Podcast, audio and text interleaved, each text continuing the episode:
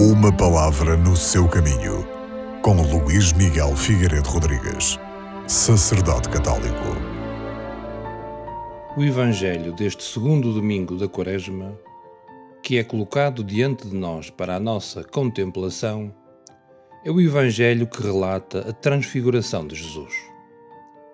Aí, recorrendo-se a elementos simbólicos do Antigo Testamento, o Evangelho apresenta-nos uma catequese sobre a identidade de Jesus, o Filho amado de Deus, que vai concretizar o seu projeto libertador em favor da humanidade através do dom da sua própria vida.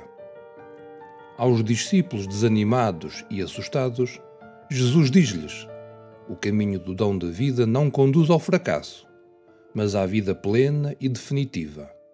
E com isto convida ao discipulado, a sermos discípulos missionários de Jesus Cristo. Esta experiência, breve mas maravilhosa, que foi dada a viver aos apóstolos, constituiu então uma antevisão da situação de Jesus, depois de ressuscitado.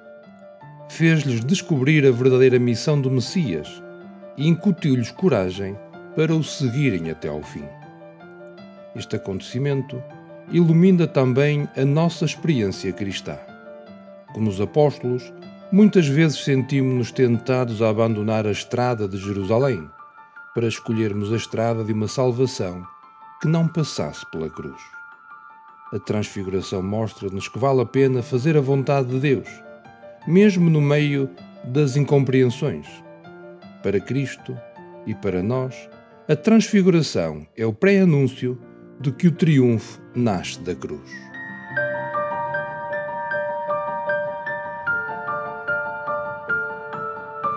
Uma palavra no seu caminho.